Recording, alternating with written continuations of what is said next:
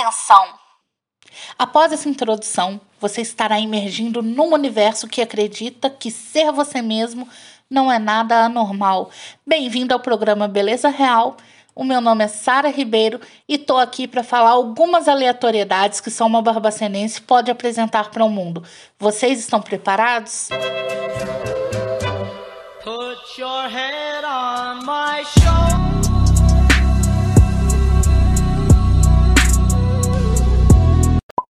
Bom dia, boa tarde, boa noite, dependendo aí do país que você estiver me ouvindo. Está começando agora mais um Beleza Real e hoje o programa vai ser imperdível. Vai ser de um teor informativo que eu sei que vocês não estão preparados, porque hoje eu estou trazendo uma entrevista exclusiva com o Dr. Tarcísio Grossi. Ele é cardiologista aqui em Barbacena e ó, vai esclarecer as minhas dúvidas e a dúvida da população em geral. Primeiramente, muito obrigada pelo seu tempo e por me conceder essa entrevista. É um privilégio imenso recebê-lo no meu programa, que, acima de tudo, busca manter o ouvinte bem informado. Para darmos início à entrevista, Quais são os sintomas típicos de uma doença cardíaca? Boa noite, Sara. É, muito obrigado pelo convite de participar do seu programa. É uma honra para mim e espero que eu possa ajudar um pouquinho a elucidar essas questões que afligem você e a população em geral. No que eu puder ser útil, vai ser um grande prazer, viu? Com relação aos sintomas típicos da doença cardíaca, é, a gente precisa de esclarecer que doença cardíaca é um termo muito amplo, né? São inúmeras as doenças que acometem o coração, desde a hipertensão com suas complicações, até a insuficiência cardíaca, que é o enfraquecimento da bomba cardíaca, passando pela doença coronariana, que é o entupimento das artérias do coração, que pode levar ao infarto, em casos mais brandos, a, a angina, que, que ainda existe uma preservação do músculo cardíaco. O infarto é quando essa artéria se oclui totalmente e leva a uma lesão do músculo cardíaco de uma forma mais grave. Então, assim, cada uma das doenças, existem as inflamações do, do músculo cardíaco, são as biocardites, as pericardites, que são as inflamações do, do pericárdio, que é a membrana que, que envolve o coração. Então, assim, cada uma dessas doenças, ela é, tem características e sintomas diferentes, né? Mas os sintomas mais comuns das doenças cardíacas, é, sem dúvida, são os clássicos que todo mundo é, se preocupa, né? É a falta de ar que começa é, em, estágios iniciais com os esforços, quando sobe morro, sobe escada, e com o passar do tempo, com o desenvolver da doença, essa falta de ar pode começar a vir em repouso, sem o indivíduo fazer nenhum tipo de atividade física, por menor que seja, pode ter falta de ar já em repouso. A dor precordial, que é a dor no peito, que está relacionada ao quadro de angina e o quadro de infarto, né? as palpitações que são relacionadas às arritmias cardíacas, quando o coração sai do ritmo e ele agita, né? acelera o batimento e o paciente pode ter aquela sensação de que o coração vai sair pela boca, que é a palpitação, também está relacionado a alguns tipos de doença o edema das pernas, que é o inchaço nas pernas, depois que pode evoluir com o inchaço abdominal, que é a ascite, o, o edema abdominal. Então são sintomas variados que podem estar relacionados a doenças cardíacas também variadas, né? Que precisam ser vistos de uma forma é, detalhada, isso junto com a história clínica do paciente, que é muito importante, entender como esses sintomas surgiram, como é que é a evolução do sintoma, e aí se alinhavando todo esse quadro com o exame físico, depois com os exames complementares, aí a gente consegue fazer um, um, diagnóstico mais preciso e traçar qual que é o esquema de tratamento. Como o colesterol afeta o nosso coração? Colesterol ele é um dos fatores de risco para as doenças cardíacas. Então, o colesterol alto ele pode predispor, aumentar o risco da pessoa desenvolver o quadro de aterosclerose, que é o depósito de colesterol nas artérias do coração e em outras artérias do corpo. E esse depósito de colesterol pode levar a uma piora, né, a um prejuízo no fluxo de sangue daquela artéria. Então, quando se deposita colesterol numa artéria e essa artéria é, começa a apresentar um prejuízo de fluxo de sangue, está entupindo, está difícil de passar o sangue, essa artéria depende muito de onde essa artéria está irrigando. Se essa artéria está no coração, essa pessoa pode ter angina, pode ter um infarto. Agora, se essa artéria que depositou o colesterol for no cérebro, por exemplo, esse paciente pode ter uma isquemia cerebral, um AVC, que é o que as pessoas chamam de derrame, né? Se essa artéria está na perna, essa pessoa pode ter angina de perna, pode ter dor de perna, claudicação, que é dor na perna ao andar, né, ao deambular. Então, a, as isquemias são múltiplas, que o colesterol pode ser um dos fatores de risco e predispor. Depende de onde que essa pessoa está tendo a falta de circulação. Então, o colesterol realmente ele aumenta o risco do desenvolvimento desse tipo de doença, fazendo com que seja importante a gente ter uma melhor qualidade de vida, praticar uma atividade física, tentar manter uma dieta com teor de gordura menor. Isso com certeza vai ajudar num menor risco de desenvolvimento dessas doenças. Quais os alimentos devemos evitar ao máximo para contribuir com a saúde do nosso coração? Quando a gente fala em é, os alimentos que são benéficos para o coração, a gente está falando de que uma alimentação com baixo teor de gorduras, frituras, evitar o excesso de açúcares, né? Isso vai levar uma dieta mais saudável e diminuir o risco das doenças que predispõem às doenças do coração. Então, nós estamos falando, por exemplo, de comer pouco sal, porque o excesso de sal pode predispor à hipertensão, que é uma doença que leva a doenças cardíacas mais graves. É comer menos frituras, gorduras, carne gordas, porque isso pode levar a um aumento do colesterol, que predispõe a doenças cardíacas, que são as, é, principalmente as que têm como substrato a aterosclerose, o depósito de gordura nas artérias. A gente comer menos doces, massas, excesso de carboidratos, porque a dieta rica em carboidratos e açúcares pode descompensar a glicose, levar um quadro de diabetes.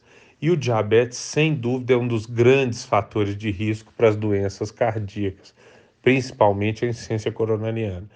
Então, essa dieta, ela é sempre é, bem-vinda, com, principalmente com bom senso, né? evitar o excesso desses alimentos maléficos, porque aí sim, você tendo uma dieta moderada, equilibrada, não quer dizer que você não vai desenvolver a doença, mas nitidamente é, se vê um menor risco de desenvolvimento dessas doenças, e isso sim é muito bem-vindo, né?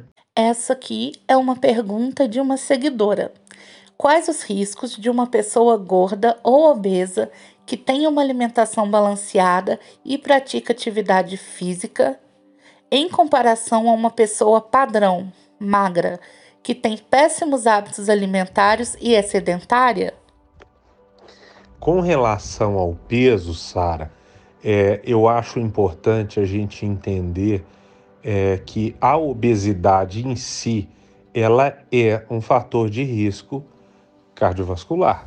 Então, a gente, quando a pessoa está com índice de massa corpórea elevado, ela tem um fator de risco, um dos fatores de risco, essa obesidade, e isso pode levar a maior incidência de hipertensão arterial, por exemplo, que é a pressão alta, o paciente com obesidade tem maior risco de desenvolver diabetes, é mais comum no obeso o desenvolvimento das alterações de colesterol e triglicérides. Então, a gente precisa sempre orientar o, o paciente a tentar se colocar num índice de peso mais adequado.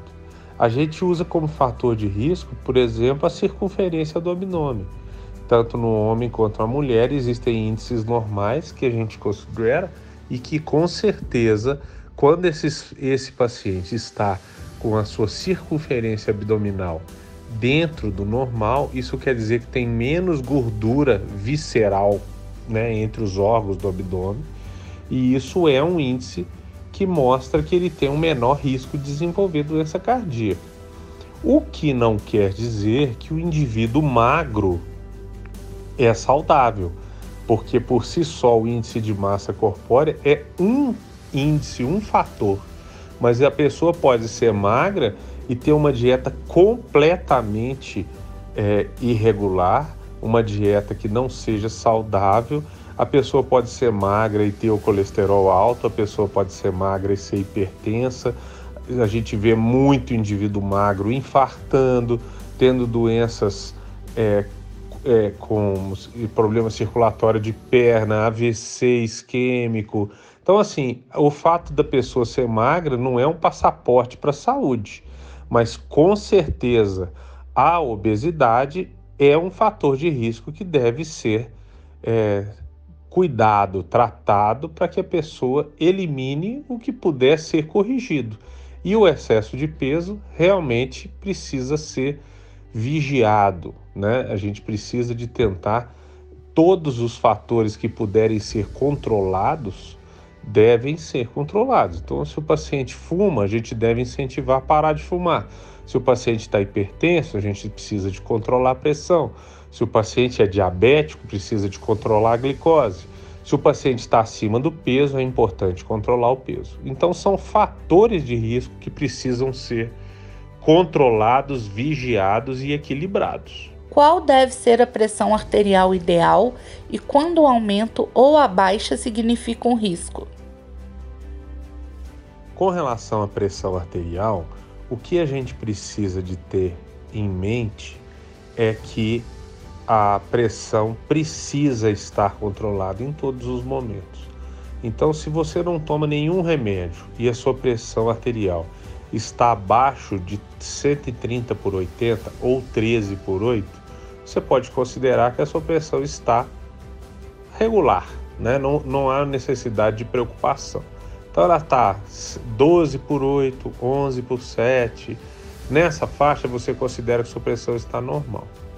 Quando essa pressão começa a atingir um limite que é o que é o 135 de sistólica ou de máxima, que equivale ao 13,5, ou o acima de, de 80 de diastólica, ou o 8,5 que se fala, acima de 8, é que esse, esse indivíduo tem uma pressão que está começando a chamar atenção e precisa ser adequadamente avaliado.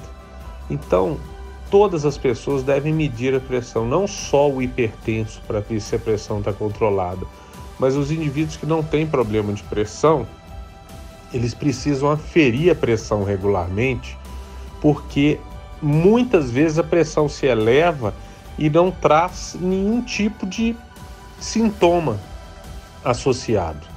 Então a pessoa pode estar com a pressão às vezes 18 por 10, uma elevação importante de pressão, e nenhum tipo de sintoma. Se ela não medir a pressão, ela não vai saber que está alta, não vai se proteger, tentar controlar esse quadro e evitar as complicações do quadro que a pressão alta pode trazer, como todos os fatores de risco cardíaco, isquemia cerebral e todas as, as, as consequências de um quadro de hipertensão descontrolada pode trazer. Com relação à pressão baixa, é, quando a gente fala que a, pressão abaixou muito, isso depende muito do nível de pressão basal que a pessoa, que a pessoa tem. Quanto que é a pressão dela normalmente, né? E com relação à pressão baixa, é relacionado também a sintomas. Ah, minha pressão está 9 por 6, está muito baixa. Não, tem pessoas que têm pressão 9 por 6 habitualmente durante grande parte da vida e não tem sintoma nenhum associado a isso. Então, isso não é um, um fator de preocupação. Mas sempre a medida, a aferição da pressão arterial é muito importante e, em caso de alterações significativas, tendo sintomas ou não, é importante procurar o seu médico e pedir uma orientação, porque isso vai ajudar bastante no controle dessa doença que traz tantos problemas depois no futuro. Como meu histórico familiar afetará em caso de possíveis doenças cardíacas? Com relação ao histórico familiar, o que, que isso pode afetar é, em mim com relação às doenças cardíacas? A gente sabe que a genética, né, a nossa hereditariedade, pesa bastante nas doenças cardíacas. Então, quando você é filho de um pai que já teve um infarto, que já fez ponte safena, que já fez uma angioplastia, que já teve algum problema cardíaco, isso não quer dizer que você vá desenvolver o problema cardíaco, mas isso quer dizer que você precisa se cuidar mais, precisa vigiar mais, precisa fazer as suas revisões com mais frequência, porque você geneticamente trouxe uma carga dos seus pais que, que já tiveram esse tipo de doença e você pode ter esse gene da doença e que pode se manifestar em qualquer fase da sua vida. Então, o fato de você ser filho de um, de um indivíduo que teve doenças cardíacas graves, isso quer dizer que você precisa realmente ficar um pouco mais atento, vigiar, fazer as suas revisões mais frequentemente para se cuidar e evitar problemas no futuro. E quais hábitos eu posso estar implementando no meu dia a dia para prevenir tais doenças? A principal forma de se prevenir doenças cardíacas é você tentar levar uma vida mais saudável. Isso quer dizer o quê?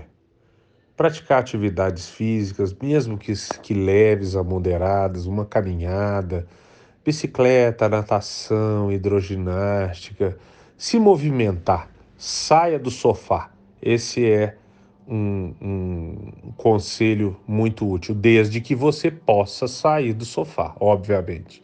Se você tiver alguma doença, algum problema que tem que ser avaliado, avalie primeiro para ver se você tem condições para essa atividade. Mas se movimentar, com certeza, é um conselho muito, muito valioso. Outra, é, outro conselho importante: se alimentar de uma forma mais saudável, diminuir o sal, diminuir a gordura, se você fuma, tentar largar o cigarro, se você tem o hábito de comidas muito industrializadas, enlatadas, você procure comer comidas mais frescas, comidas com teor de gordura, sódio, excesso de açúcares. A, a dieta equilibrada e mais natural é sempre mais saudável e vai te levar a uma vida melhor, com certeza absoluta. O abandono de atividades de alto grau de estresse, então são coisas que você pode deixar de fazer que aumentam o seu estresse, aumentam o atrito na sua vida. Então, a, a eliminação, diminuição do estresse, da ansiedade também ajuda bastante na melhora da qualidade de vida e diminui o risco de desenvolver doenças. Então, tudo que puder ser feito para que você tenha uma vida mais leve, uma alimentação mais saudável, um relacionamento com as pessoas que você convive mais brando, mais leve, com menos atrito, menos discussões, diminuindo o grau de estresse, isso tudo vai levar a um menor comprometimento cardíaco no futuro. Então, nós temos que pensar que isso é uma coisa meio óbvia, né? Você comer bem, comer comida mais leve, diminuir gorduras, diminuir o álcool, diminuir o cigarro, deixar de ser sedentário, se movimentar mais. Parecem coisas tão óbvias, mas são tão difíceis no nosso dia a dia. Então nós precisamos nos policiar e ir mudando aos poucos, né? Grandes mudanças são mais difíceis, mas pequenas mudanças podem ser feitas. Então você que é fumante e fuma um maço de cigarro por dia, de repente a partir de amanhã tentar fumar dois cigarros a menos por dia, na outra semana diminui mais dois, e aos pouquinhos você vai melhorando a sua condição cardiorrespiratória e você aos pouquinhos vai eliminando o problema. Então não há necessidade de mudanças drásticas que sejam feitas de um dia para o outro, mas um passo de cada vez. Melhorar a sua dieta, tentar de comer um pouco menos de gordura, diminuir um pouco do álcool, diminuir o estresse, coisas que aos poucos você pode ir fazendo e daqui a algum tempo você vai alcançar o objetivo maior, que é ter uma vida mais saudável. Agora, indo para o tópico Covid, quais as comorbidades associadas ao coração representam risco para a Covid-19? As comor comorbidades cardíacas associadas a um risco maior para o Covid é com certeza todos os pacientes que têm um grau de agressão cardíaca mais significativo. Então, um paciente que tem insuficiência cardíaca com uma força de bombeamento é, muito baixa, que já tem um quadro que descompensa com frequência, aquele paciente que já internou algumas vezes com insuficiência cardíaca descompensada, é o paciente hipertenso descompensado, que tem picos hipertensivos com frequência, é o paciente que tem insuficiência coronariana com angina, e dores no peito frequentes, que essa, essa dor é recorrente, ele não está tratando direito disso, não está tomando a medicação adequadamente. Então, todo paciente que está com seu quadro cardiológico, que é mais importante, instável, ele se torna um paciente de maior risco, porque quando ele se infecta com o vírus do Covid-19, é, pode instabilizar uma doença que já não estava bem controlada, né? e aí isso trazer problemas mais sérios. A gente sabe hoje que o Covid é uma doença causada por um vírus que ele está muito relacionado à inflamação. E a inflamação, seja ela no pulmão, no vaso, predispondo a trombos nas artérias, nas veias, tromboembolismo pulmonar, são várias complicações relacionadas a esse quadro inflamatório do vírus. E quando isso se soma a um organismo já prejudicado por outras doenças de base, isso com certeza torna o paciente um alvo mais fácil para complicações graves e, e podendo levar à, à morte. Então, o conselho que a gente dá para os pacientes portadores de cardiopatia é procurem manter a sua doença sob controle a pressão controlada, os sintomas controlados, façam as suas revisões, porque isso precisa ser mantido em dia para que a coisa esteja bem equilibrada, para que essa doença, em caso de uma fatalidade dessa doença cometer o organismo do indivíduo, ele estar nas melhores condições clínicas possíveis naquele momento. As pessoas ainda estão resistentes quanto às vacinas. A desinformação e as fake news estão fazendo com que muitos não tomem por medo de alguma reação, como a trombose. Qual o seu posicionamento a respeito da vacinação? E quais as chances reais de desencadear uma reação mais grave?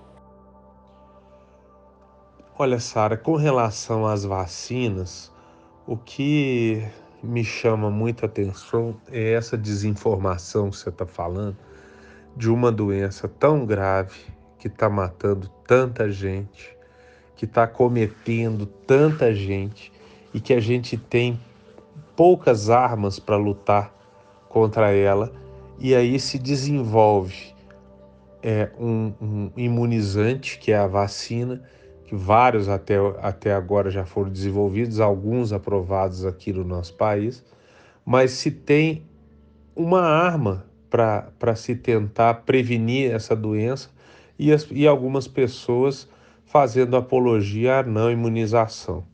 É, eu acho importantíssimo as pessoas entenderem a, a necessidade de se imunizarem, não só com uma visão egoísta de se imunizar para se proteger da doença, mas é a única forma da gente diminuir a propagação desse vírus entre as pessoas e com isso a gente conseguir controlar essa pandemia é a gente imunizando em massa a população. Então não faz sentido é, essa manobra que tem tantos tipos de explicação, mas política, o que seja, eu acho que nós temos que pensar na vida, que é o nosso bem maior. Então, vamos sim nos imunizar, usar a, a, a arma da vacina, que é uma arma poderosa que nós temos para tentar barrar a disseminação desse vírus. Com relação ao risco de trombose, que a vacina da AstraZeneca é que levantou essa bandeira, que ela poderia ter um risco de trombose maior, esse risco de trombose ele foi muito baixo, foi 0,0003%. É um risco bastante baixo que não justifica a, a, a não imunização. As pessoas devem tomar sim. Foi uma orientação agora recente em que as gestantes não vacinassem por um quadro que teve de uma complicação em uma gestante, um quadro trombótico. Então, se levantou a possibilidade de um risco maior, foi suspenso o uso dessa vacina nas gestantes como precaução.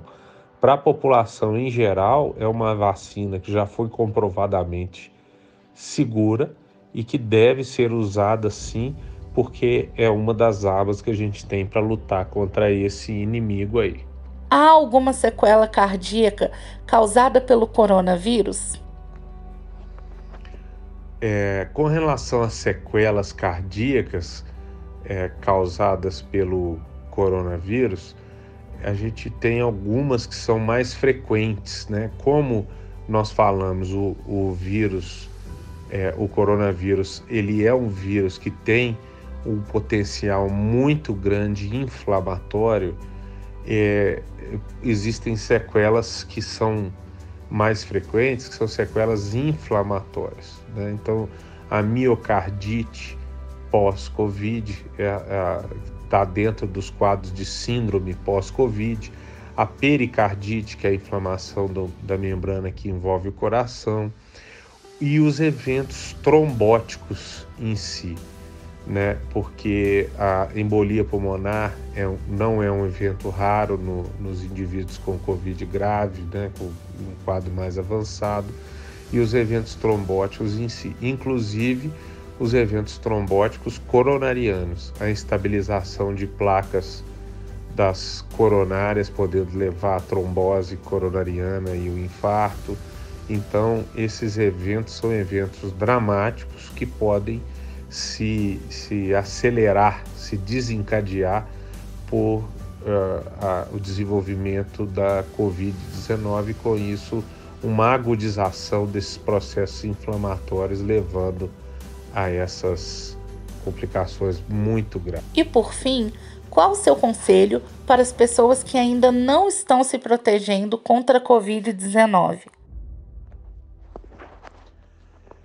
É, e por fim, é, eu queria deixar uma mensagem que é tão óbvia, mas que eu acho que nunca é demais falar, que as pessoas tenham uma empatia maior com o próximo, um cuidado maior com o próximo, que a gente se cuide para que um cuide do outro que a gente se prevenindo, usando a máscara, as medidas de distanciamento, o uso do álcool gel, que tanto se fala, que todo mundo tá, ah, não aguento mais ouvir falar disso, ninguém aguenta. Mas a doença está aí, está matando, então a gente não tem o direito de negligenciar. Vamos continuar nos cuidando, vamos nos vacinar assim que for possível, vamos cuidar uns dos outros as pessoas infectadas se isolem, se cuidem pelo, pelo período de isolamento, evitem o contato com outras pessoas. A gente tem visto muito nesses casos todos que a gente vê todos os dias, pessoas às vezes depois que se infectam, elas mantêm contato com outras pessoas, isso aumenta a propagação do vírus. Então, se está com sintoma típico de qualquer síndrome gripal, se isole até ter certeza. Ah, não é, tudo bem. Aí você pode é, tentar manter uma vida social maior. Mas enquanto existe uma incerteza se esse sintoma é Covid ou não, se isole, esclareça o que está acontecendo, cuide-se e cuide do outro. Nós vivemos em sociedade e só existe uma forma de vencer esse vírus: é com solidariedade. Todos nós lutando juntos, um protegendo o outro. Aí sim nós vamos conseguir vencer essa batalha que está sendo tão cruel com todos e é essa batalha que tem sido vencidas todos nós de mãos dadas. Agradeço imensamente a presença do Dr. Tarcísio Grossi aqui no meu programa e eu espero de coração que ele venha mais vezes esclarecer as dúvidas da população. E quero falar para vocês que Semana que vem eu tô aqui de volta com mais um Beleza Real. Desejo a vocês um ótimo fim de semana e espero vocês na segunda-feira. Beijão! Put your